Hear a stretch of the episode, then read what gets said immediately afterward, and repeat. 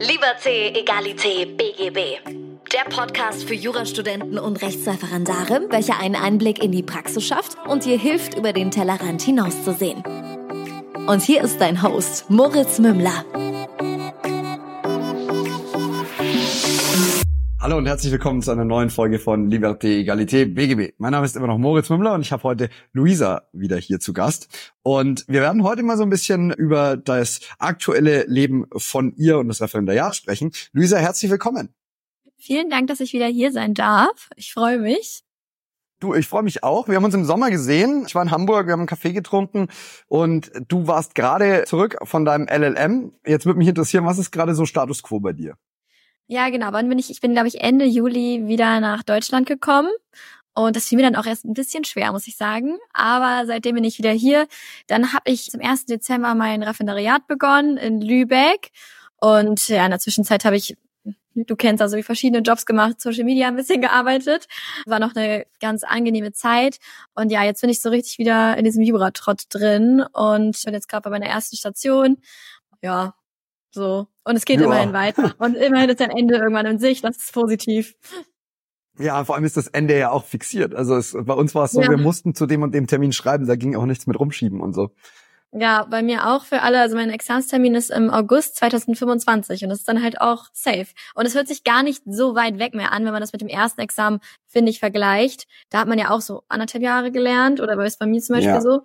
Und aber man konnte zur Not ja immer noch drei Monate länger lernen, wenn man wollte. In Hamburg ist es auch so tatsächlich, dass man sich beim ersten Examen alle drei Monate äh, schreiben konnte. Ja, mhm. ist jetzt nicht der Fall. Aber ich, ich finde es auch grundsätzlich, muss ich sagen, ganz gut. Ja, aber du bist jetzt in Lübeck, weil du in Hamburg nichts gekriegt hast, oder was? Wie, was ja. ist da, was ist da Status? Also ich muss sagen, ich habe mich in Hamburg ehrlich gesagt gar nicht erst beworben. Im Endeffekt habe ich dann doch so spät angefangen, hätte ich vielleicht auch doch versuchen können. Aber ich hätte mich früher bewerben müssen und ich muss auch ganz ehrlich gestehen, da habe ich mich auch einfach nicht genug informiert, wie das manchmal so ist, äh, weil man sich dann da bewerben müsste. Und habe dann gemerkt, oh, die Wartezeit ist dann doch relativ lang, weil in Hamburg ist, ist super, die Anforderungen auch sind auch super hoch. Die stellen auch nur nach Note ein und Hamburg ist halt super beliebt. Also ich bin mir nicht ganz sicher, wo es jetzt ist, aber zwischendurch war es, glaube ich, bei 14 Punkte oder so. Oder halt durch Was? Wartezeit. Ja. Ach, krass. Also ist jetzt, glaube ich, wieder runtergegangen, aber ich bin mir sicher, vor paar Jahren war das super hoch. Oder halt durch echt eine lange Wartezeit. Und da dachte ich so, bewerbe ich mich direkt in äh, Schleswig-Holstein und Niedersachsen. Und dazu kommt, dass meine Freundin irgendwie auch fast alle in Schleswig-Holstein sind. Und dann, ja, war das für mich auch super naheliegend, da, um mich auch zu bewerben einfach. Und Lübeck ist auch nicht so weit. Also so zum Beispiel Lübeck und Itzehoe, das ist von Hamburg keine Stunde entfernt. Okay. Ist in Ordnung. Ja gut, dann ist das ungefähr die gleiche Distanz, wie ich im Ref hatte, aber das lag halt nur bei mir daran, dass ich in der Stadt gewohnt habe, wo es gar keine Möglichkeit gab, einen Ref zu machen. Und ja. also Regensburg sind halt wo so 75 du? Kilometer. Ich war in Regensburg und wohne ja in Neumarkt ah, ja. und es sind so 75 mhm. Kilometer gewesen. Aber ich habe alle Wunschstellen bekommen und ich habe auch keine Wartezeit gehabt. Das muss man mal Bayern echt zugute halten. Da, da gibt, also Wartezeit gibt's in Bayern nicht. Sowas ist existiert einfach nicht. Es wird einfach alles, du kannst Ref sofort antreten. Wenn du willst, you go. Ja, also zum Beispiel auch in Niedersachsen hat auch super lange Wartezeit. Ja, da hätte ich dann auch nochmal länger warten müssen. Habe ich auch von ganz vielen schon gehört. Auch ein Freund von mir, der hat auch Prädikat sogar und der hat, glaube ich, auch dreimal warten müssen. Also schon echt lange. Wow. Ja. Das ist ja auch voll die, auch voll die uncoole Situation eigentlich, wenn man mal ganz ehrlich ist. Weil du sitzt dann da und sagst, ja, was mache ich jetzt in den anderthalb Jahren? Irgendwie für einen Doktor ist zu kurz. Gut, ja. man kann LLM zwischenschieben. Ich habe mal mit jemandem aus Berlin gesprochen, der ist dann reisen Hallo? gegangen. Du hast gesagt, ich gehe jetzt einfach so lange reisen, bis ich irgendwie da eine, eine, eine Zusage bekomme. Ehrlich gesagt, finde ich einen super Plan. Also ich hätte mich auch ja. schon einfach in Madrid schon bewerben sollen, ne? Dann hätte es auch zeitlich alles so gepasst, aber manchmal denkt man ja leider nicht so weit, ne? das Problem. Also hier kleiner Appell von Luisa und alle, bewerbt euch rechtzeitig fürs Ref. Ja, das wäre tatsächlich eine Option gewesen. Obwohl das Problem ist wiederum auch, dass wenn du dann halt reinkommst, doch, dann bist du halt für sechs Monate gesperrt, wenn du absagst. Also das ist auch ein Problem. Du musst dann schon flexibel sein und dann direkt den Platz antreten. Mhm. Wie schnell kriegt man denn da Bescheid? Also. Naja, so zwei Monate vorher, vor Antritt. Okay. Ja gut, also mit Reisen ist ein cooler Plan, glaube ich. Ja, Reisen da kannst du einfach zurückfliegen. Also, das sind Tipp an alle jetzt. das klingt ganz gut. Und Asien ist auch nicht so teuer. Hm. Genau, super. Auf deinen, ich war kürzlich tatsächlich in Madrid im Dezember, lag an dem Overlay von dem Rückflug aus Kolumbien und habe da mal eine, eine Nacht verbracht und ich fand, hab's, hab's also sehr, sehr positiv in Erinnerung. Jetzt ist das eine ganz gute Überleitung zu deinem LLM. Wie fandest du den denn? Toll. also, das war wirklich das beste Jahr meines Lebens. Und ich hatte ja auch super Freundin da. Und die haben das auch alle genauso gesagt. Also wir denken alle noch so, ja, voller Nostalgie an die Zeit zurück. Und Madrid als Stadt finde ich auch super toll. Also wenn ihr generell mal in Madrid irgendwie, ja, keine Ahnung, vielleicht eine, die Verwaltungsstation im Ausland machen wollt oder so, man kann man sich da vielleicht ja auch bewerben. Muss ja nicht ein LLM sein. Super, super Stadt. Also wenn, ja, wenn die Arbeitsmöglichkeiten da besser wären, würde ich, hätte wäre ich auch hundertprozentig da geblieben. Aber mit Referendariat und so war das natürlich jetzt erstmal nicht möglich. Und auch generell der LLM war ja bei mir mehr so in die Business-Richtung angelegt. Also ich habe da International Business Law gemacht. War, hatte natürlich wenig mit dem deutschen Jurasystem dann zu tun. Aber ich muss sagen, es war, ging auch um äh, so Accounting, Unternehmensbewertung und M&A viel, Capital Markets. Aber ich fand das schon super spannend. Nicht, dass ich das unbedingt später machen möchte, aber grundsätzlich finde ich, hat man dann richtig guten Einblick bekommen, auch mal was nicht so juristisches, also was ganz anderes. Und ich finde, es hat einem mir super viel gebracht. Und klar, so ein LLM ist natürlich auch immer finanziell so eine Sache. Aber ich würde sagen, es hat sich 1000-prozentig gelohnt, das zu machen und würde ich auch wirklich jedem ans Herz legen, weil es ist so eine super Möglichkeit, nochmal ins Ausland zu kommen und vor allem aus diesem Juratrott auch nochmal rauszukommen mit dem Staatsexamen und also ich glaube, ich werde da so richtig lange noch von zehren und auch während jetzt der Vorbereitung fürs zweite Examen da immer einfach so richtig glücklich darauf zurückblicken, wenn du weißt, was ich meine. Oder ihr wisst, was ich Voll. meine. Daher, ja, ich bin nicht so froh, dass ich das äh, gemacht habe und habe auch so viele tolle Freunde gefunden. Also mhm. ist echt super. Ja, und vor allem ist es halt, also es ist eine Auszeit und gleichzeitig aber ja irgendwie auch nicht. Und ich glaube auch, dass die Skills, die du dir da angeeignet hast, auf jeden Fall äh, langfristig was sind, wo du sagst, das ist so ein bisschen der Gedanke, den ich da habe, ist so, du wirst jetzt keine M&A-Transaktion durchführen können, weil du das mal ein bisschen in LLM hattest. Aber du hast schon mal so eine Basic, so ein Basic Knowledge, dass du sagst, oh, wenn ich in die Richtung gehe, ich muss nicht mehr bei Adam und Eva anfangen. Ich muss mir nicht irgendwie mehr einen gefühlten ein Wörterbuch raussuchen, um die ganzen Worte zu übersetzen, sondern du hast schon mal so ein bisschen Einblick bekommen, du verstehst ein paar Sachen. Und das, glaube ich, ist ein Riesenvorteil. Es gibt auch viel kleinere Klassen da. Und wir hatten da wirklich, also wir haben da richtig so trial-mäßig M&A-Transaktionen gemacht, so in kleinen Gruppen und mussten uns immer in kleinen Gruppen die verschiedenen Dokumente, also es von wirklich von Service und Fee Proposal an, gegenseitig hin und her schicken und dann immer Markuppen und so und waren dann bei EY und wurden da betreut. Also das hast Ach, du sonst halt nicht. Das war irre. Also Wild. es war so toll eigentlich. Also wirklich, wenn ich Vielleicht mache ich doch noch mal was in Richtung M&A, ich weiß es auch nicht. Ich habe mich da noch nicht festgelegt. Es würde mir, glaube ich, diese Zeit bringt mir allein schon so viel dafür, weil das machst du sonst ja auch nicht. Und ich finde, die meisten kommen dann, auch wenn man in die Richtung zum Beispiel M&A gehen möchte, kommst du dann ja wirklich irgendwie in der Kanzlei an und hast da ja eigentlich keinen Plan von unserem Studium ja, aus. Voll. Also weißt du ja gar nichts. Und dann noch alles auf Englisch, die Begriffe kennst du eh nicht und in Großkanzleien ist ja das meiste dann auf Englisch. So, das ist schon, war richtig cool. Und ich habe auch Ja, und jetzt kannst du endlich deinen äh, und jetzt kannst du deinen Kommiliton endlich die ganzen faulen Unternehmen zuschieben. genau. Hin und genau. her schachern. Perfekt. Perfekt. Nee, also ich, ich sehe da schon sehr viel Sinn da drin. Also das sind sicherlich viele verschiedene Themen, in die du da reingeschnuppert hast. Jetzt hast du gesagt, du kannst es dir grundsätzlich vorstellen. Wie siehst du so deine Zukunft nach dem Ref? Was ist so dein Plan? Ja, das ist schwer. Also ich muss sagen, glaube ich, so grundsätzlich von meinem Lebenslauf, jetzt auch noch mit der Spezialisierung von dem LLM, ist halt schon Gesellschaftsrecht, wäre eigentlich das, was die Leute denken würden, was ich machen wollen möchte. Ich muss auch sagen, erstaunlicherweise hat es mir auch LLM schon wirklich Spaß gemacht der ganze Bereich. Also ich könnte es mir vor, schon vorstellen, aber ich muss sagen, so, so auf Dauer in eine Großkanzlei, Gesellschaftsrecht, hm, sehe ich mich vielleicht jetzt nicht so richtig. Aber ich will das, da will ich mich jetzt auch gerade noch nicht so festlegen, weil ich muss sagen, weiß ich auch noch nicht. Also ich habe verschiedene Bereiche, die mich da echt interessieren.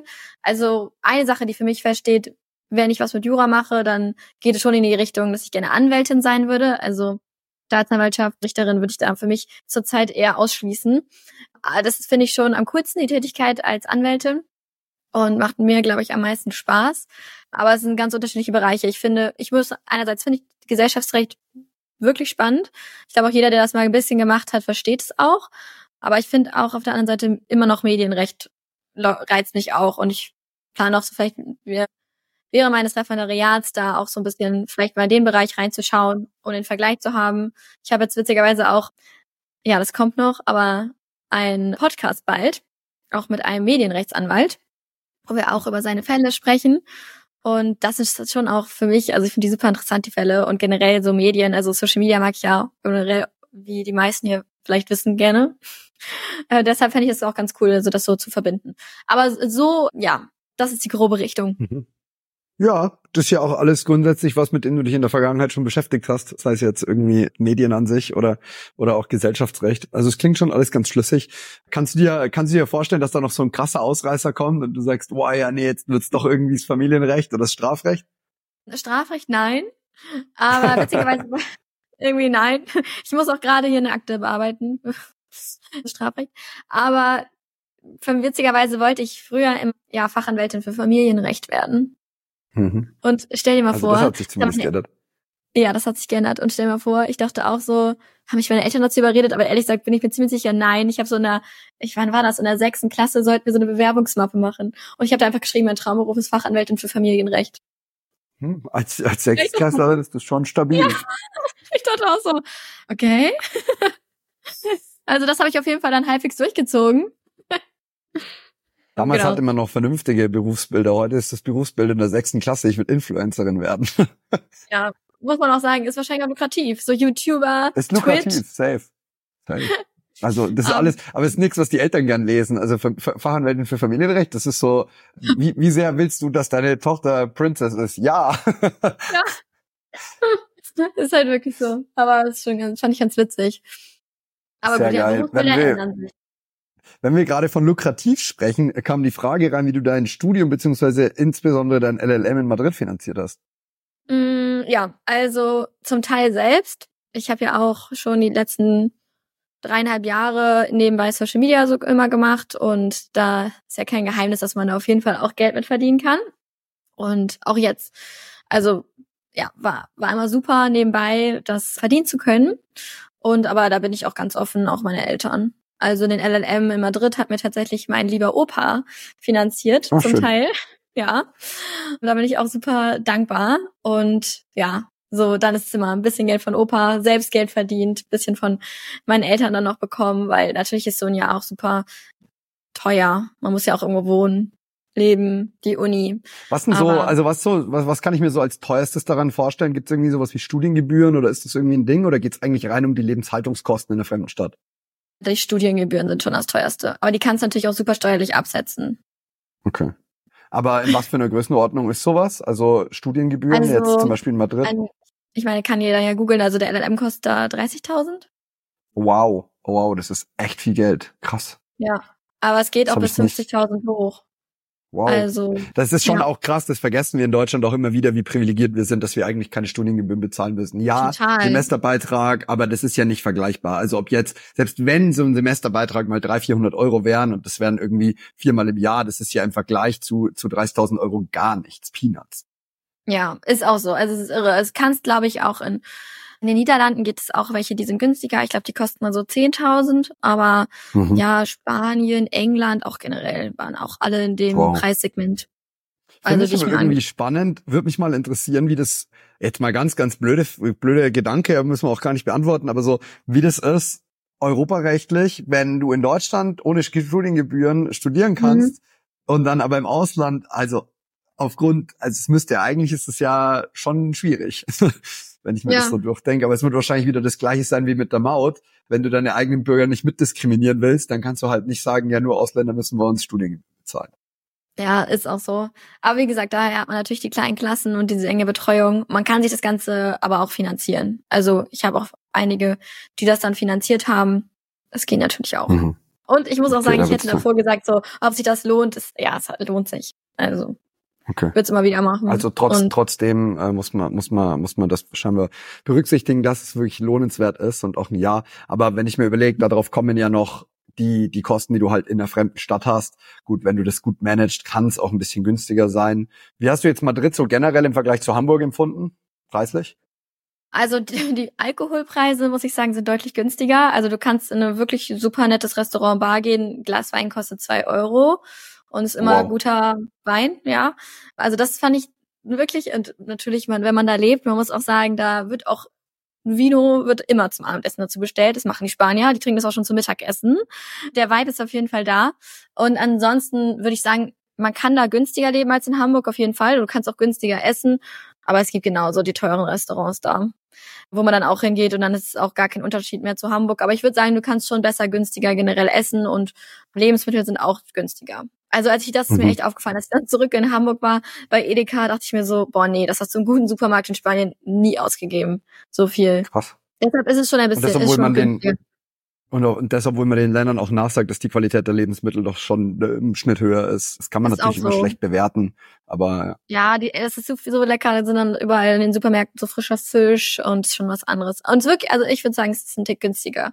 Aber es kommt immer drauf an, wie überall, was man natürlich macht.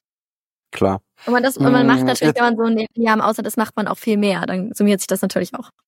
Ja, aber es ist dann natürlich auch nochmal eine, eine, eine ganz großer Unterschied, in dem du in den Routinen, aus deinen Routinen halt raus bist und viel mehr bereit bist, irgendwas ja. anzuschauen. Ich finde, es ist immer so, wenn du in einer Stadt lebst oder in einem Land auch. Wie viel hast du von Deutschland gesehen? Ja, nicht ganz so viel, wie du vielleicht vom Rest der Welt gesehen hast. Warum? Weil es irgendwie vor der Haustür ist und ja, es ist nicht so. so exciting, da irgendwo keine Ahnung, sich so eine Stadt wie Dresden zum Beispiel. Dresden muss wahnsinnig schön sein, aber ja. da jetzt extra, also keine Ahnung, ist irgendwie komisch. Ja, das ist irre. Also ich war, glaube ich, jetzt auch dieses Jahr zum ersten Mal richtig in München, letztes Jahr. Also da war ich vorher einfach nicht. Und was, ich habe meiner Mutter da letztens drüber gesprochen, immer wenn mich Leute auch fragen, ja, hast du Restaurantempfehlungen in Hamburg? Meinte ich auch zu ihr, ja, aber in Madrid hätte ich so viele, in Hamburg weiß ich mal gar nicht, was ich sagen soll. Ich gehe mal zu den gleichen Sachen, aber so toll sind sie auch nicht. Und da meinte meine Mutter auch so zu mir, naja, sie sieht auf Instagram und auf TikTok, sieht sie immer so viele leckere, leckere Restaurants in Hamburg, wir gehen da einfach nicht hin. Wir machen halt immer das Gleiche und probieren dann gar nicht so richtig was Neues aus. Ja. Macht es dann halt irgendwie nicht. Also habe ich mir jetzt ja. vorgenommen, mehr Sachen auszuprobieren.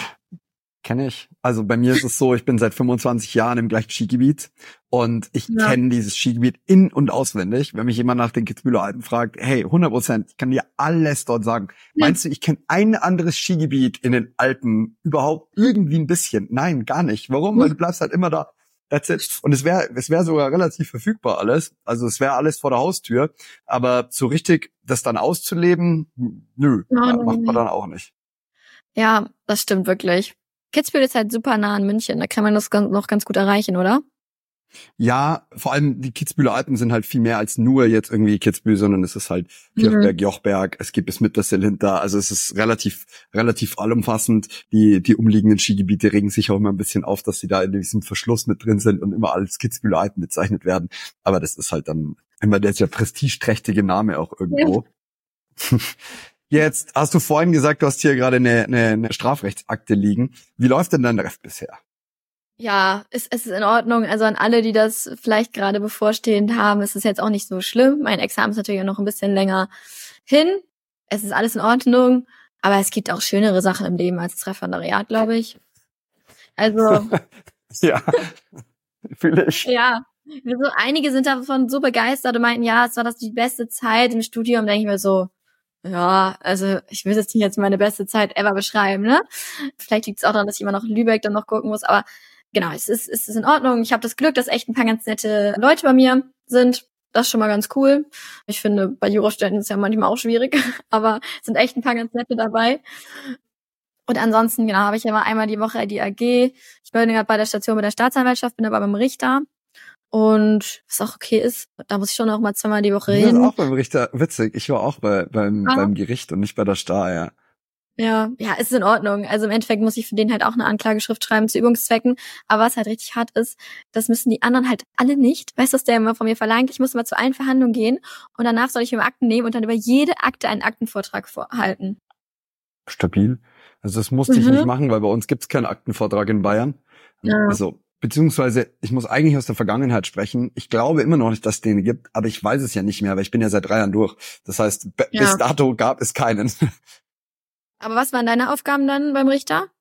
Also beim Richter, ich musste, das war ganz amüsant, weil der hat mich dann immer neben sich sitzen lassen oben und manchmal ja, war er halt zu spät und und es war aber ganz amüsant, weil dann war die Klasse, dann war zum Beispiel mal eine Schulklasse da. Und dann haben die hm? so gefragt, Herr Richter, dürfen wir mal was fragen? Und ich war so, ich bin kein Richter, ich bin Referendar. Und das war, das war dann ganz amüsant, dass man da öfter mal verwechselt worden ist. Was mich ein bisschen geärgert hat, ist, er hatte mir mal versprochen, dass ich eine Zeugeneinvernahme machen darf. Und mhm. das hat er mhm. mich dann nicht machen lassen, was ich super schade fand, weil ich mir gedacht habe, so dann versprich's mir nicht oder dann, dann, dann sag nicht, dass ja. ich das machen kann. Ich hätte da richtig Lust drauf gehabt. So meine Station an sich hat mir erstmal, ja, es war ein Amtsgericht und sagen wir es mal so, ohne da zu viel zu erzählen, die Praxis schaut oftmals anders aus, als man es in der Theorie lernt, vor allem auch was die STPO angeht. Und mhm. das fand ich, fand ich amüsant, wie irgendwie ja, in der Uni oder im, im Ref dann ganz viel Wert auf gewisse Sachen gelegt wird und du dir denkst, okay, in der Praxis findet das einfach nur bedingt statt. Ja, stimmt halt auch echt, ne? Ja, die Station bei mir geht jetzt noch bis März. Bin dann auch nicht traurig, wenn sie vorbei ist. Ja, also ich fand's ganz okay, es war ganz nett. Ich habe aber das Gefühl gehabt, dadurch, dass ich nicht bei der Star war, hatte ich einfach, ich musste zum Beispiel deutlich mehr Urteile gefühlt schreiben.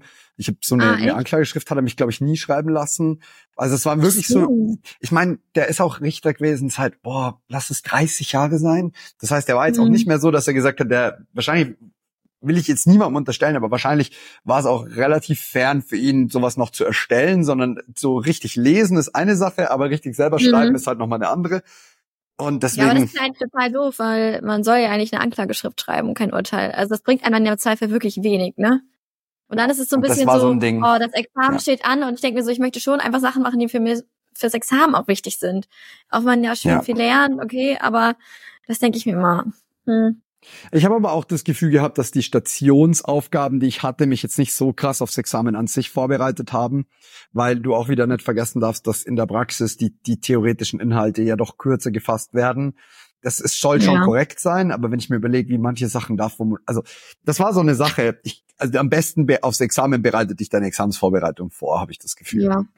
Aber es kommt, glaube ich, auch super darauf an, auf deinen Ausbilder. Da kannst halt auch richtig Glück haben. Eine Freundin von mir, die ist auch beim Richter und das finde ich echt krass. Der lässt sie auch jede Woche eine Anklageschrift schreiben und dann korrigiert er sie mit ihr zusammen und geht alles durch und das musst du noch machen, das musst du verbessern und macht's richtig wie in der Klausur. Ich meine, das ist schon nicht schlecht. Kommt ein bisschen darauf mhm. an, wie viel Glück und Pech man hat. Ich glaube, meine meine an, wie man selber eingestellt ist. Ja. Nee, es kommt auch darauf an, wie man selber eingestellt ist, weil ich persönlich hätte dem was erzählt, wenn er mich jede Woche hätte sowas schreiben lassen. Also ich wollte einfach so wenig machen wie möglich. ja, ist bei mir dann ein bisschen nach hinten losgegangen, aber ja. Wieso? Was meinst du? Naja, also zum Beispiel, ich muss schon immer ja zweimal die Woche zu ihm und danach noch bei ihm bleiben. Ich finde, es ist schon im Vergleich, ich weiß nicht, wie es bei euch ist, aber im Vergleich zu den anderen, bei mir jetzt ist es viel. Ja, bei mir war es so, kommst halt, wenn's Lust hast. Und dann bleibst halt, wenn's Lust hast. Wobei, so, so da musste ich schon so einen ganzen Tag durchziehen. Also so, so bei der Hälfte gehen war nicht. Also es war dann schon so, ja, okay. ja, wir haben heute acht Verhandlungen, hier sind die ganzen Akten, liest du die mal durch und sag mir mal, was du meinst. Und ja, also, okay. aber wenn ich so reflektiere, es hat mir schon viel gebracht, auch so mit meinen Gedanken, so dieses, sag mir mal, was du meinst, ist schon mhm. so eine Sache, die ich auch heute noch irgendwie ganz gut, glaube ich, hinkrieg. So, das hat mir fürs reine Schreiben nichts gebracht, aber so für ein Praxisverständnis schon, tatsächlich. Ja, es ist halt auch so krass, weil, wie gesagt, die Praxis und die Theorie geht halt auch auseinander. Und ich weiß auch noch das erste Mal, als ich so eine Akte von ihm bekommen habe, ich war auch so, ich wusste gar nicht, was ich damit machen sollte. Ich dachte auch so, ja, was, was will er jetzt für eine Einschätzung von mir haben? Ich so, hm, und man wird halt besser da drin, so ein bisschen halt auch so zu denken, ne? Also nicht, dass ich da Pro drin bin, Voll. aber besser. Nee, 100 Prozent. Also ich habe das einmal gelernt oder einmal gemerkt, wo ich eine, ich habe für einen, für meinen Papa habe ich mal einen Fall gemacht, eine mündliche Verhandlung im Amtsgericht, beim, beim Zivilgericht. Und hatte die Akte halt vorher, es sind immer die gleiche Art von Fällen. Also der hat einen Mandanten, der hat eigentlich standardisierte Fälle. Und das war immer die gleiche Geschichte und es geht immer nur um Nuancen unterschiedlich.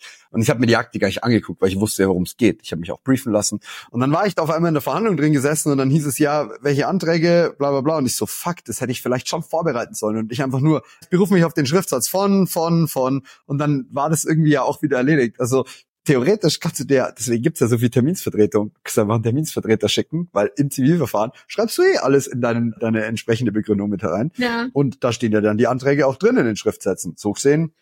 Stimmt. Das stimmt. Aber ja, wie gesagt, also zum Referendariat ist es alles, ist alles in Ordnung. Ist natürlich auch bei mir, dann mache ich nebenbei noch Social Media auch viel. Also war natürlich vorher entspannter, wenn man nur das eine hat. Jetzt hat man wieder so ein bisschen die Doppelbelastung, sag ich mal. Weil ich habe zum Beispiel vor dem ersten Staatsexamen habe ich ja komplett eine Social Media Pause gemacht für sechs Monate mindestens. Das mache ich aber nie normal, habe ich mir gesagt. Außer ich muss es kurz vorher. Ja. Weil, mal gucken, also wird schon klappen oder wird nicht klappen. Aber das will ich eigentlich weiter dann auch so parallel durchziehen. Bei mir ist natürlich jetzt auch so, dass ich, mein Freund ist ja nach München gezogen. Wusstest du das schon? Ja, das hast du mir erzählt. Und dadurch habe ich natürlich auch ein bisschen mehr Zeit, weil am Wochenende kann ich dann auch ja, neben Kooperationen, die man hat und Videos, die man machen möchte, kann man ja auch noch was sich angucken, besser vielleicht. Und ja, aber genau, ich, der ist jetzt nach München gezogen, das ist auch noch was Neues. Und da war ich auch das Wochenende jetzt gerade, war richtig schön. Geil. München gefällt mir. Sehr cool. Ja, gut. Kannst du München nochmal ein bisschen intensiver jetzt anschauen, wenn du da. Genau. Und ja, wenn du da seine sechs Stunden im Zug sitzt, hast du natürlich Zeit. Ja, ich muss gestehen, dass ich geflogen bin. Aber okay. ich habe auch schon gedacht, wenn man im Zug sitzt, dann schafft man halt ein bisschen mehr wirklich was zu machen, ne?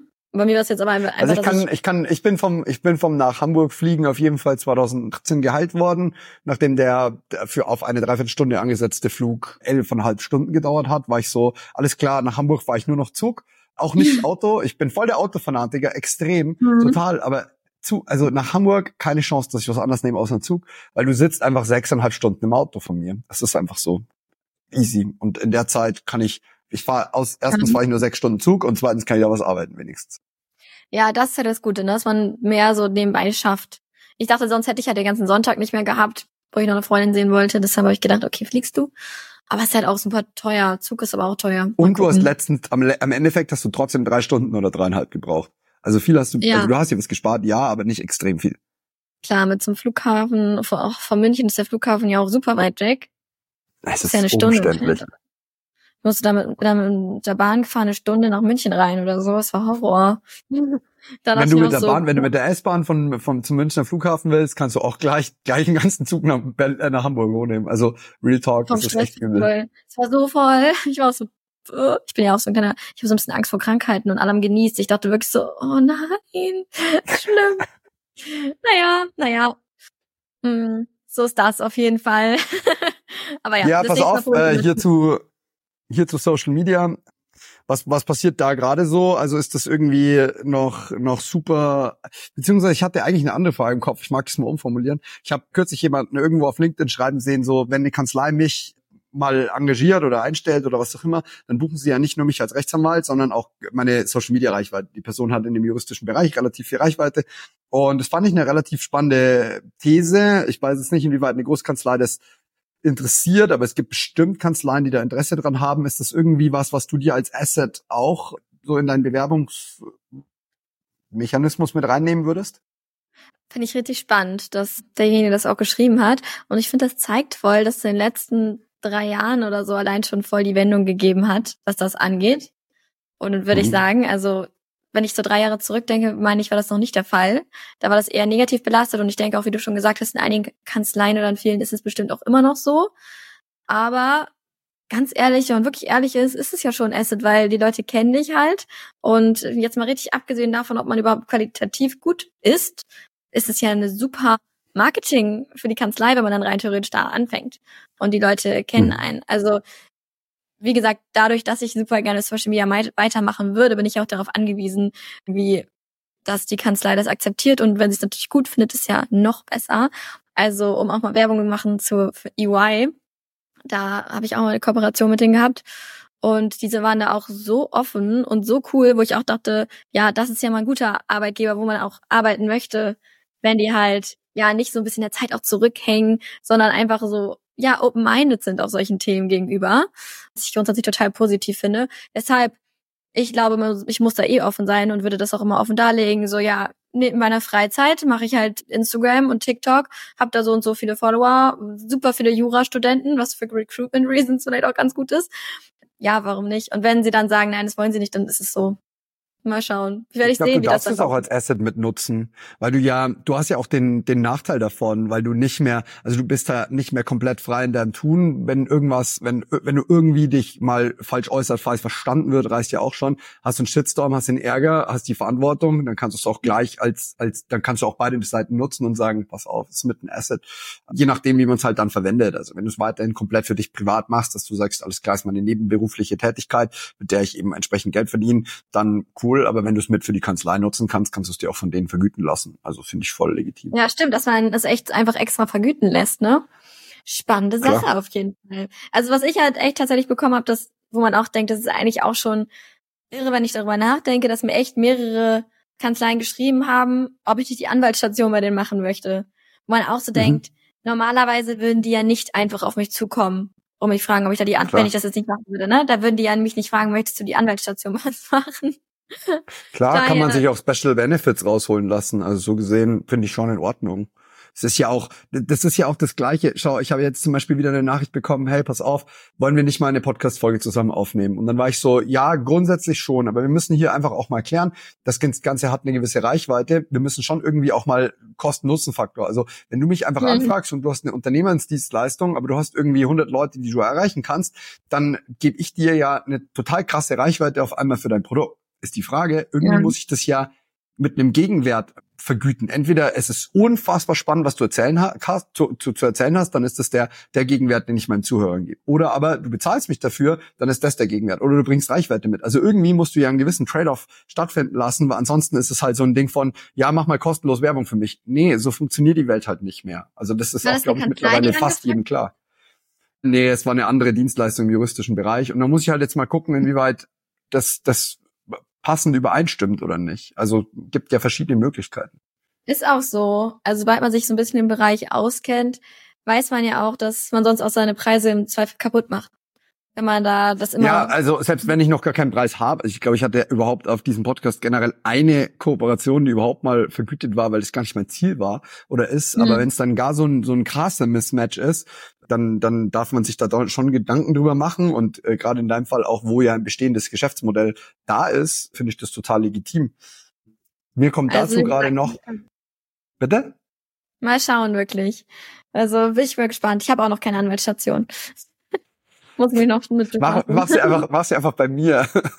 ja, perfekt. Ich können wir so einen Deal machen. Glaubst du, das geht? Mach einfach.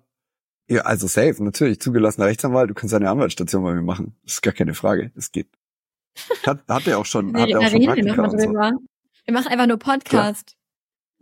Ja. du musst halt, also du musst dir halt von mir ein paar deiner deiner entsprechenden Arbeiten bewerten lassen, aber ich kann, ja.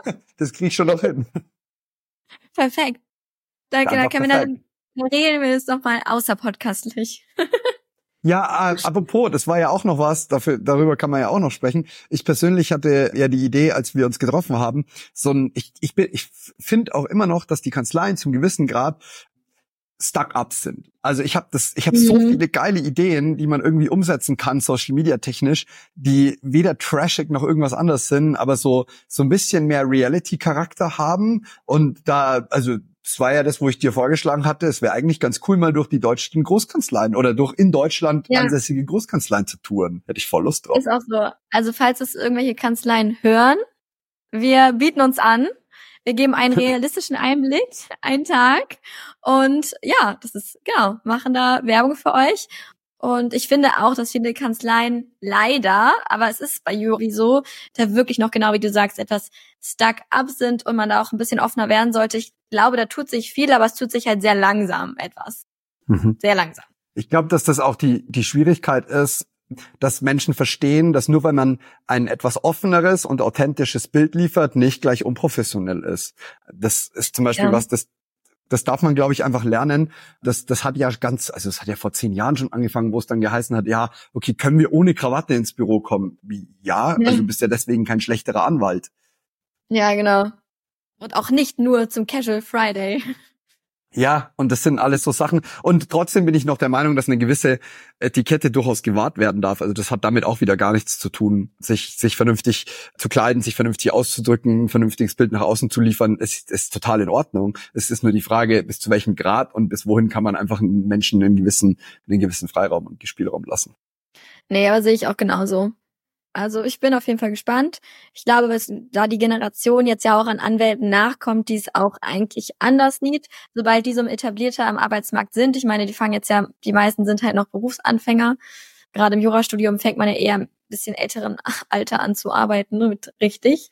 Glaube ich, da wird sich schon noch einiges tun oder hoffe ich auch einfach. Aber wir werden sehen. Aber es ist auch generell schon dieses ganze Thema auch mit mental, mentaler Gesundheit. Das ist ja schon jetzt auch ein bisschen angekommen bei den Juristen. So, natürlich nicht überall. Ja, Zeit wird. Erst, erst machst du dich fürs erste Examen kaputt, dann fürs zweite und dann für den Job. Also es ist ja auch, es ist ja auch notwendig, dass wir so ein bisschen Schutzmechanismen mal etablieren, die dafür sorgen, dass unser Hirn nicht die ganze Zeit im Panikmodus ist. Ja, das ist so das Ding, ne? Also das denke ich mir auch schon wieder, seitdem ich auch jetzt im Chef bin. Man ist halt schon wieder in diesem, wie du sagst, so ein bisschen Panikmodus. Also schon wieder so, oh, so ein dauerhafter Stress und ich könnte jetzt ja lernen, ich könnte ja das machen und dann dann das Examen. Ist auch ein bisschen verrückt. Ich glaube, es geht immer ganz vielen Jurastudenten so. Einige können das bestimmt besser ausblenden als andere. Ich kann es nicht so gut. Ich kenne auch eine Freundin von mir, die ist da total cool. So. Hm. Aber halt nicht alle. Lass uns mal darüber sprechen, weil ich finde es tatsächlich spannend. Du bist ja öffentlichkeitswirksam unterwegs. Jetzt schreibst du, du hast gerade uns deinen Examenstermin genannt oder vorhin. Jetzt wird irgendwann halt die Situation kommen, dass du unter einem gewissen Druck stehst, nämlich, dass dich dann auch Leute fragen, ob du deine Note dann teilst oder nicht. Es ist der Druck ja. einfach da, dass einfach mehr Leute gucken. Und ich habe das als Ansporn genutzt, aber es hat gleichzeitig bei mir eine gewisse Angst hervorgerufen, zu sagen, scheiße, wenn ich versag, schauen auch noch alle zu. Das war einfach was, das, ich will das gar nicht so framen, ich will gar nicht sagen, dass ein durchgefallenes Examen Versagen ist, aber für mich hat sich das so angefühlt. Ja, also das kann ich 1000%ig nachvollziehen. Also auch als kleiner, kleiner Disclaimer, wenn man sich diese Durchfallquoten anguckt, da fallen super viele durch dieses Examen auch durch. Und ich bin mir ganz sicher, dass da nicht alle unvorbereitet reingegangen sind, sondern das ist so viel mit Glück und mit wie fit man an den Tag ist, auch wie viel Angst man sich macht zu tun. Aber ich, ich kann das so viel nachvollziehen. Ich hatte ja auch gerade meine erste Examensvorbereitung. Dadurch habe ich auch viele Follower bekommen, auf TikTok damals, dass ich das halt sehr, also ich sag mal, authentisch geteilt habe und auch aber immer gesagt habe, ey, ich mache mir voll Stress und ich habe jetzt auch nicht gesagt, dass ich da so cool reingegangen bin, aber ich hatte schon auch richtig Angst, dass ich halt, naja, ich hätte es natürlich geteilt, so, ne? Dann hätte ich gesagt, so, ja, ich bin durchgefallen. Ist dann so. Aber natürlich ist es schöner, wenn man sagen kann, man hat das auch bestanden. Und es, wird beim zweiten Examen jetzt ja genauso wieder sein. Aber wie gesagt, und ich gerade in Schleswig-Holstein auch die höchsten bundesweiten Durchfallquoten. Hm. Hm. Super. Aber wie gesagt, das ist schon, ich, für mich ist es ein zusätzlicher Druck, aber andererseits ist diese ganze Sache mit Social Media auch eine schöne Ablenkung. Mhm. Ja, aber für mich war es halt so ein, ich habe halt eine Tendenz, Sachen nicht ernst genug zu nehmen an gewissen Stellen und deswegen brauche ich so eine so eine so eine so eine Drucksituation kann ich dann schon ganz gut nutzen und konvertieren und die war für mich irgendwie so okay, muss jetzt hier echt alles geben, jetzt auch nicht mehr, aber ich kann mir vorstellen, dass das durchaus auch jemand, der so ein bisschen zum zum Überdruck leidet oder zum zum zum neigt und unter Stress leidet, dass das einfach noch mal eine, eine, eine heftigere heftigere Belastung ist. Deswegen damit, glaube ich, darf man auch vorsichtig sein, wenn man, wenn man einfach, wenn man sagt, ja gut, am Ende schauen hier halt einfach trotzdem ein paar Zehntausend oder ein paar hunderttausend Menschen zu. Ja, und die fragen natürlich schon immer nach. Hast du schon, also das Schlimmste war vor meinem ersten Examen. Hast du schon deine Noten? Hast du schon deine Noten? Und oh, du, sie hat noch nichts gesagt. Ich glaube, sie ist durchgefallen. Sie hat ihre Noten noch nicht. Sie sagt ja gar nichts zu. Sie ist bestimmt durchgefallen. Ist wirklich so ist es halt, ne? Hm. Da war ich natürlich schon froh, dass ich im Endeffekt dann bestanden habe, aber ich meine, hätte auch anders laufen können. Und kenne ich genug Leute. Das kann man hier vielleicht nochmal sagen, so, wenn Menschen online irgendwie tätig sind und sie sagen nichts zu dem Examen gerade, dann gibt es einen Grund, ja. entweder weil die Noten noch nicht da sind, weil man durchgefallen ist, weil man nicht zufrieden ist, ja. weil man zu gut war und das auch mit niemandem teilen möchte, warum ja, auch immer, dann nützt auch, so. Nachfragen nichts. Das ist ein bisschen wie wenn man als Rechtsanwalt tätig ist und ein Mandant fragt die ganze Zeit nach dem Stand der Dinge. Dadurch geht's nicht schneller, sondern eher langsamer, weil ich muss mich muss auch noch mit den einzelnen Nachrichten beschäftigen. Also das ist immer so ein Ding, aber ich habe das Gefühl, sobald man irgendwas online teilt, haben ganz viele Menschen das Gefühl, dass ihnen Aufmerksamkeit ebenfalls gebührt und das ist so eine Sache, die ich manchmal ein bisschen schwierig finde. Ist schwierig, aber ich hatte da auch mit meiner Mutter mal wieder drüber gesprochen, auch als mich da irgendwas gestört hat. Und dann meinte sie auch, na ja, du teilst es ja auch. Und dadurch sind die Menschen ja auch interessiert. Dann kannst du dich ja auch nicht wundern, wenn sie nachfragen und das wissen wollen, wenn du es geteilt hast, was verschiedene Bereiche im Leben angeht. Ne? Einerseits sagt man immer, naja, ich muss, ich, ich bin ja selbst darüber bestimmt, was man teilt, aber ich sehe es auch schon ein, dass wenn man halt, ja, diese ganze Examensvorbereitung im Zweifel teilt und dann plötzlich gar nichts mehr kommt, das halt auch doof ist. Weil man hat es ja geteilt ja. und dann ist man vielleicht auch schuldig, dann das weiterzumachen, weil man euch so angeteasert hat. Und man gibt ja auch ein gewisses, man gibt ja schon ein bisschen was von seiner Privatsphäre dann auf jeden Fall auf. Gut, und das ist dann der Bereich. Aber ja, wir werden sehen. Ja, ich bin auch dagegen, immer nur the, the beautiful zu teilen, sondern es ist auch, es ist auch mal wichtig zu sagen, hey, passt auf, so und so schaut die Welt aus. Deswegen bin ich auch so lange auf meinen schriftlichen 4,08 Punkten im ersten Examen rumgeritten, weil ich den Le Leuten zeigen wollte, so, hey, ihr seid deswegen keine schlechteren Juristen, keine schlechteren Menschen. Es mhm. heißt nicht, dass man von euch nichts lernen kann. Ich meine, insgesamt war die Examensnote deutlich besser als 4,08 und gleichzeitig war es halt so ein Ding von, okay, darauf kann ich mich jetzt mal ein bisschen im Negativen aufhängen und das war für viele, glaube ich, auch ein Punkt zu sagen, okay, ich probiere das jetzt und wenn ich es knapp schaffe oder auch wenn ich es knapp nicht schaffe, bin ich deswegen nicht schlechter oder oder was auch immer. Mm, und Nein, deswegen, das, das, gehört halt auch zur, zur Wahrheit dazu. Ich habe Noten, aber muss ich sagen, also ich habe meine Examensnote auch nie geteilt, weil ich damit aber auch generell schon vorher schlechte Erfahrungen gemacht habe, weil es ist immer so, jeder sieht diese Note auch so anders. Weißt du, einige sagen, okay, voll gut und für andere, dann ist es für dich gut und die sagen aber, oh, ist ja richtig schlecht. Oder, und dann können sie es auch noch anonym dir sagen, oder oh, wäre ich ja richtig unzufrieden mit. Und dann dachte ich so, nee, ich möchte da gar nicht irgendwie eure Meinung, wollte ich dann dazu auch einfach nicht wissen. Dann habe ich gesagt, nee, meins. Ja, aber wenn ich drüber nachdenke, wenn mir jemand anonym sagt, mit meiner Note wäre ich unzufrieden. Also das ist so ein bisschen wie wenn jemand sagt, mir gefällt die Farbe von deinem Lambo nicht und dann bist du so, ja, welche Farbe hat denn deiner? Also so. Nicht, weil das jetzt ein erstrebenswertes Ziel wäre, aber es ist so ein Ding von, ja, was ist denn deine Examensnote? Ist die so viel besser? Oder wieso, wieso erdreistest du dir das mir zu sagen? Äh, und wenn du damit nicht zufrieden wärst, cool, ist ja aber dein Problem, ja. nicht meins. Ich bin mit meinem kleinen Prädikat insgesamt durchaus zufrieden und ganz happy. Und nur weil die Großkanzlei XY mich nicht nimmt oder aber ja. die Staatsanwaltschaft, bin ich ja nicht deswegen nicht unzufrieden. Nee, also ich finde es auch voll mutig, wenn Leute es teilen, auch gerade, also ich muss auch sagen, auch gerade, wenn es nicht so gut ist. Das Problem ist ja mal, die Leute, die es teilen, sind dann diese Überflieger, so, ne, oft. Und das ist ja dann auch teilweise wirklich ein sehr unrealistischer Standard. Natürlich haben die Leute das auch mega verdient und das ist mega toll, aber ich glaube, es entmutigt halt auch wirklich einige wo man auch mal aufpassen muss. Und ich bekomme immer noch so viele Nachrichten von Leuten, die sich das aufs erste Examen vorbereiten und kurz vorm Ende sind und man fühlt da halt immer noch so mit, ne? Also ich bin jetzt auch, zweite Examen ist ja nicht unbedingt besser, aber ich kann mich da auch noch mal noch so dran erinnern, wie man sich so gefühlt hat direkt vor den Klausuren und wirklich so verzweifelte Nachrichten, weil die einfach mit jemandem drüber sprechen müssen, ne? Also so einer hat mir Aber ich kann dir dazu noch eine Perspektive mitgeben, weil ich glaube, dass dass das vielleicht nochmal eine andere Betrachtungsweise ist. Ich zum Beispiel finde es total geil, was gerade so geschafft zu haben. Ich finde es voll geil zu wissen, dass ich gerade genug gemacht habe. Nicht zu viel. Ja. Ich finde es zum Beispiel total beschissen, wenn ich wüsste, ich brauche 17 Punkte für irgendwas, äh, oder nehmen wir mal was mhm. ganz anderes, 30 Punkte, wenn es nicht auf Jura bezogen ist, und ich krieg 60. So, hey, ich habe voll viel Zeit verschwendet, irgendwie diese Grenze, ja. die ich eigentlich bestehen muss, zu, zu überspringen. Mm, das war bei mir die Bestehensgrenze, bei anderen Menschen ist es das Prädikat. Und es ja. geht aber auch so weit, dass ich mir denke, ja, wieso ist doch geil. Ich habe genau das gemacht, was ich erreichen musste, nicht zu viel. Und ich bin da so, äh, es sind extrem ressourcenschonender Mensch. Das heißt, in dem Fall, das war für mich immer was, wo ich gesagt habe, ja cool, also scheinbar gerade gut gelaufen. Ja, ist doch, ist, ist ja auch alles mega. Mir tut am meisten die Leute leid, die dann irgendwie so, ich dachte, man braucht 3,8 in Hamburg und dann hast du so 3,7 oder so. Oh, wie scheiße muss das sein? Also da denke ich mir echt so, oh ja, einfach nur. Wenn man dann mit, mhm. weißt du, wenn du mit zwei Punkten durchfällst, ne, dann bist du so, ja, okay, hat ja echt was gefehlt, aber so, so zwei um 0,2 mhm. Komma ja. stellen oder so.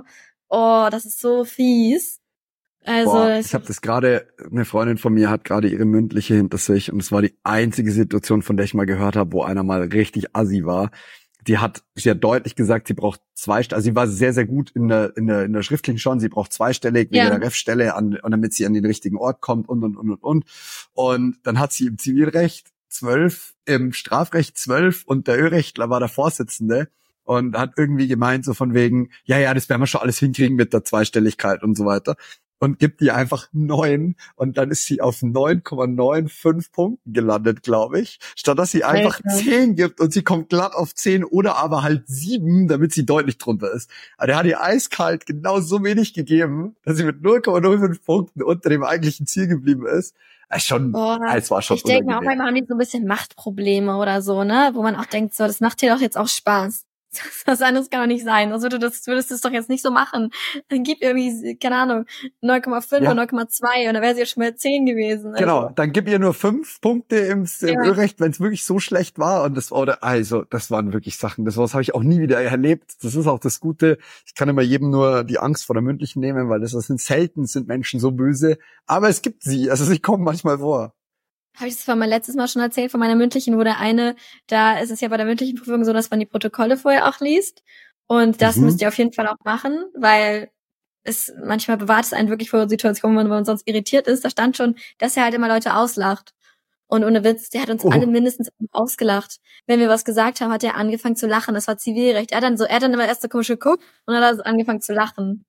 Ja, ja. Der war oh. richtig fies auch. Also da dachte ich mir auch so, was mit dir denn falsch? Es stand aber, das ist das Gute an diesem Protokoll, ne? Wenn du das aber schon in den Protokollen gelesen hast, dann weißt du, okay, das scheint ein grundsätzliches Pro Problem zu sein, was der Typ hat, ne? Dann irritiert es dich nicht so doll. Aber ich denke mir auch so, du sitzt in so einer Situation, dann lachst du doch diese Leute da nicht aus. Also man hat doch schon so viel Angst. Aber man muss auch dazu sagen, dass ja nicht nur, weil jemand Prüfer ist, deswegen der gleich eine, eine, eine Sozialkompetenz mitbringt. Das ist ja das Spannende. Nee. Also die, die kann ja komplett, die kann ja komplett fehlen. Und das sind, das sind dann so Sachen, ah, schwierig. Also schwierig, wenn da einfach einer zum Lachen anfängt, ist schon komisch, glaube ich. Ich würde einfach mitlachen vielleicht. einfach so sich hinzusetzen und sagen, ja, war lustig. ja, also, ja. Weißt, man sitzt ja da vorne, also so, keine Ahnung, vier Leute gegenüber von diesen Prüfern und du denkst auch so, oh Gott, furchtbar. Oh, nee, also ich freue mich nicht auf die nächste, nächste mündliche Prüfung. Die ich, ich hatte eine Situation bei meinem Schwerpunkt in der mündlichen, wo in den Protokollen drin stand, das habe ich auch nie wieder erlebt, aber in den Protokollen stand drin, der Prüfer, der war auch wirklich nett, wirklich, wirklich toll. Mhm. Der prüft immer den gleichen Paragraphen im Urheberrecht. Und wir, also ich war noch mit jemand anderes drin und wir so beide kurz davor, hahaha, hast dich auch nur auf den 71er vorbereitet? Ich so, ja, ja, genau, bla bla bla, kommen wir rein. Er so, definieren Sie doch mal Wettbewerb und fragt uns komplett im Wettbewerbsrecht aus. Und ich war nur so, nein, wir waren wirklich ja. nackt.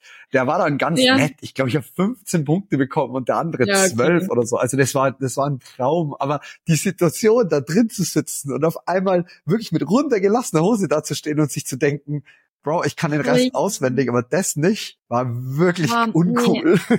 Also diese Situation der mündlichen Prüfung, die muss ich sagen, die mag ich aber auch gar nicht. Finde ich richtig schlimm.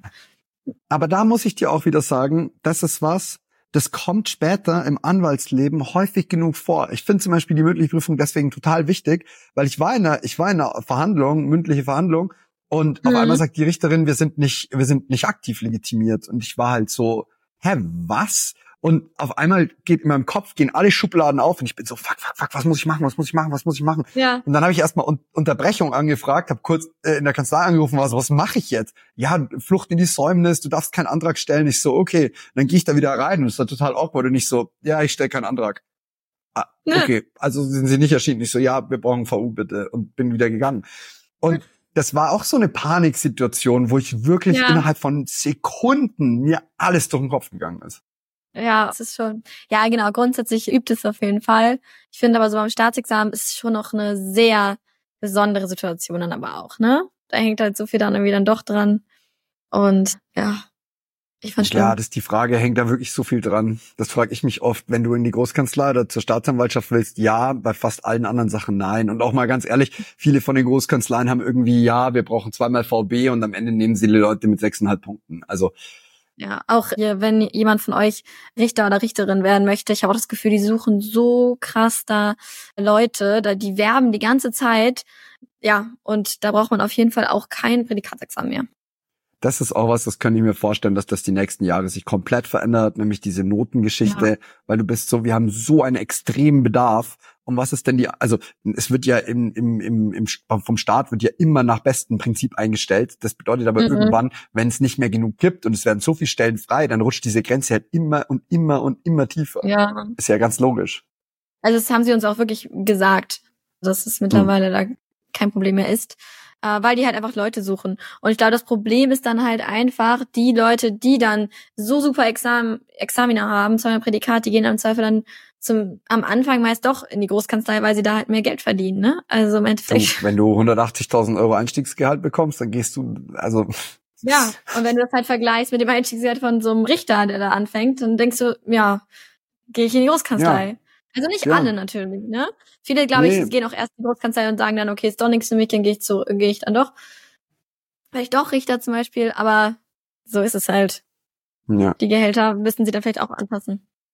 Ja, das wird beim Beamtentum sehr schwierig, habe ich das Gefühl. Das sind zwar die, die am sichersten bezahlt werden, aber das sind gleichzeitig auch die, die als letztes irgendwie entsprechend angepasst ja. werden, wenn du Hast mich du fragst. super Rente und alles, aber ich verstehe schon. Ja, also, aber wenn ich mit 30, wenn ich mir dafür die Rente was überlegen müsste, jetzt schon mal mit 65 oder dann 67 oder wie auch immer, oder 70, weiß ich jetzt noch nicht. Da kannst du in der ja, Zwischenzeit auch, das ist auch so eine Sache, in der Zwischenzeit kannst du viel Geld verdienen, um auf die Seite zu packen, wenn du dich gut das anstellst. Stimmt. Und ich meine, wir waren jetzt ja auch beide beim Amtsgericht, so ich muss auch wirklich sagen, es ist so sexy, es ist da jetzt nicht zu arbeiten, finde ich. Also. Ja, ja. Ist okay. So, es ist, okay. same old möchte jetzt auch hier niemand fertig machen und so, ist ja auch immer unterschiedlich. Aber es ist einfach nicht so das, nee. Also für mich das, halt einfach es, nicht. Es gibt auch ganz unterschiedliche Vorstellungen von, einer, von einem Job an sich. Also ich kenne ganz viele Leute, die sagen, ich will gar nicht viel Abwechslung die ganze Zeit, weil du eine gewisse, ja. so eine gewisse Monotonie und Routine, Routine kann auch total cool sein und kann auch total ja. toll sein. Es bringt deutlich weniger Stress mit sich. Ja, also ich denke mir auch mal, wenn ich dann auch zum Beispiel meinen zuständigen Richter anschaue, ich weiß natürlich nicht, was der alles so macht, ich möchte jetzt auch nichts unterstellen, aber deine Arbeitszeiten sind auch wirklich total in Ordnung, ne? Das muss man natürlich ja. auch mal dazu sagen. Da hast du dann vielleicht zwei Sitzungstage also, und den Rest kannst du von entspannt vielleicht auch von zu Hause arbeiten. Das sind natürlich auch alles Vorteile. Und du, es ist alles immer so ein Trade-off.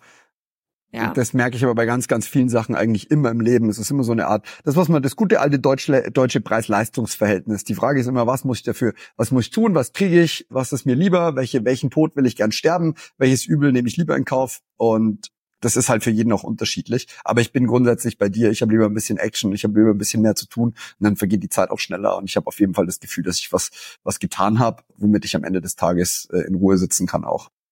Ja, und vielleicht auch so ein bisschen sich selbst da noch mehr reinbringen. Das finde ich auch so, finde ich immer schön. Also das Kreative mag ich eher auch super gerne als Ausgleich. Was machst du jetzt eigentlich gerade? Voll.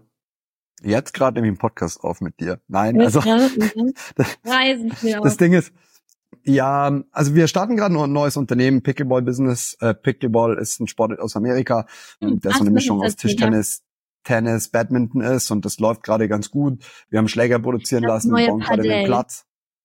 Ja, nee, Padel in einfacher mit einer geringeren Einstiegshürde und auch weniger Schwierigkeiten, was den Platz an sich angeht. Und okay.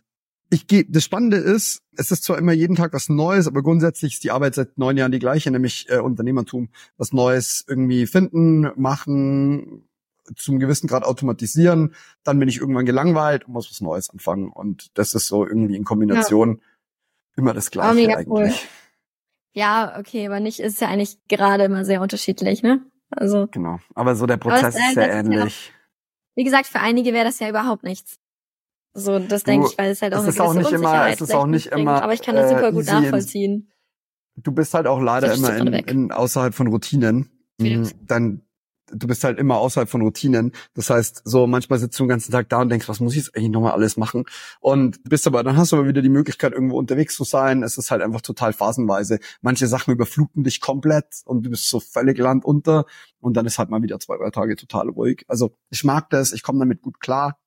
Aber mhm. ich verstehe, dass das nicht für jeden was ist. Und da, du musst schon auch ein bisschen komisch sein, wenn du Bock auf sowas hast. ja, das stimmt. So, Hast du noch das eine Frage? Das war sehr, sehr schön. Nein, ich bin tatsächlich okay. sehr, sehr happy. Wir haben ein ganz, ganz tolles Gespräch ich geführt. Auch. Ich bedanke mich für deine Zeit und Vielen wünsche Dank, dir ganz, ganz, ganz viel Erfolg in deinem Ref noch. Ja, danke schön. Ich darf jetzt gleich meine Anklageschrift noch weitermachen. Da freue ich mich natürlich drauf. Und ja, vielen Dank, dass ich hier sein durfte. Und sag mir dann auf Sehr jeden gern. Fall Bescheid, wenn die Folge ausgestrahlt wird. Oder ausgestrahlt, ja. Mache ich auf jeden Fall. Wo, das werden alle sonst bei Instagram sehen.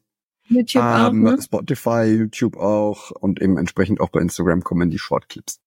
Okay, werde ich dann natürlich auch einmal teilen. Also, In richtig schön, dich einmal wieder gesehen zu haben. Ne? Bis bald. ciao. ciao. ciao.